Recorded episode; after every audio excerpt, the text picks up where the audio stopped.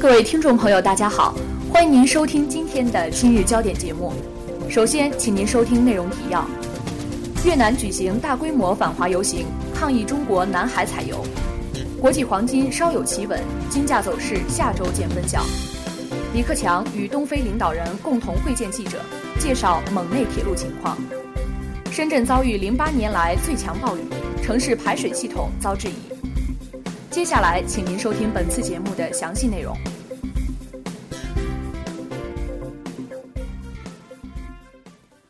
网易新闻消息，据日本共同社五月十二号报道，三百多名在日越南人十一号在东京举行反华示威游行，抗议中国海洋石油总公司在南海西沙群岛区域钻探石油，要求尊重邻国主权。当天下午三点过后。示威者在中国驻日大使馆附近的东京都港区内道路上进行了近一个小时的游行，代表们还在使馆前宣读主张停止侵略行为等的抗议书。日本新闻网报道称，这是迄今为止由在日越南人举行的最大规模的反华示威游行。据悉，越南各地十一号均举行了抗议中国的示威游行。本月三号，中国海事局曾发布航行警告。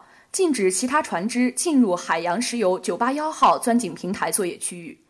越南方面派出多艘海警船干扰中方钻井平台作业。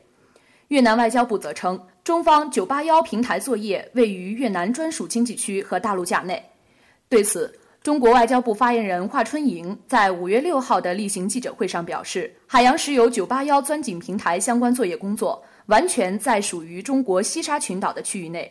本台记者李毅报道。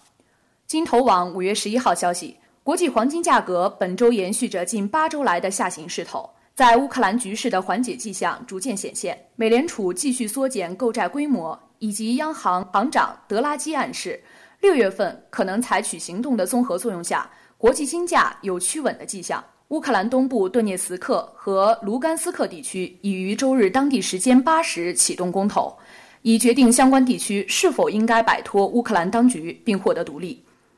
公投问卷上仅展现了一个问题：是否支持顿涅茨克人民共和国或卢甘斯克人民共和国的独立。若乌克兰东部局势愈演愈烈，且公投结果赞成独立，恐怕该国陷入内战将是顺理成章之事，而黄金价格将再现大幅波动。这样一来，西方势必会将此归咎于俄罗斯方面，进而引发新一轮制裁，甚至在东欧搞出一系列动作。从而加剧紧张局势，提振金价走势。从周线图来看，国际黄金受限于二十一周移动均线和五十五周移动均线所形成的三角形中，料金价将会在下周突破七周来的震荡下行三角形区间。本周末，乌克兰将进行选举，具体结果及对黄金后市的影响，投资者可予以重点关注。本台记者徐一鸣报道。网易新闻消息，当地时间十一号上午。中国国务院总理李克强在内罗毕国家宫与肯尼亚总统肯亚塔共同会见记者，介绍中非合作建设肯尼亚蒙巴萨内罗毕铁路情况。乌干达总统穆塞韦尼、卢旺达总统卡加梅、南苏丹总统基尔等东非地区国家领导人参加了当天的活动。李克强表示，蒙巴萨内罗毕铁路只是一个良好的开始，中方愿与肯方共同努力。使这条铁路不仅促进东非次区域互联互通，而且成为东非立体交通网发展的典范。李克强尤其强调，中非之间的合作是建立在平等双赢的基础上的。李克强指出，中非合作不仅是项目的合作，也是人与人的交流、心与心的沟通。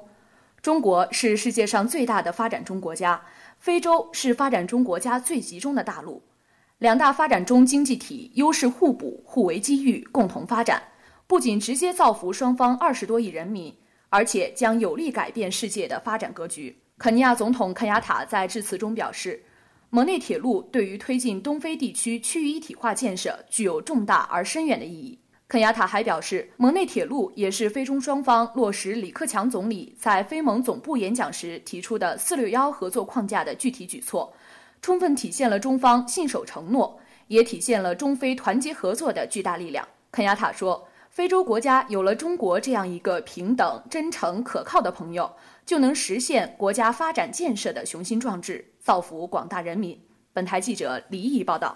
中新网消息，深圳十一号遭遇二零零八年以来最大的暴雨袭击，深圳龙华水浸内涝严重，道路变成河道，城市变成水城。深圳市发布最高级别的暴雨红色预警信号，全市处于暴雨紧急防御状态。深圳市气象局官方微博“深圳天气”十二号六时左右发布消息，预计早晨六到九时全市阴天，局部有阵雨。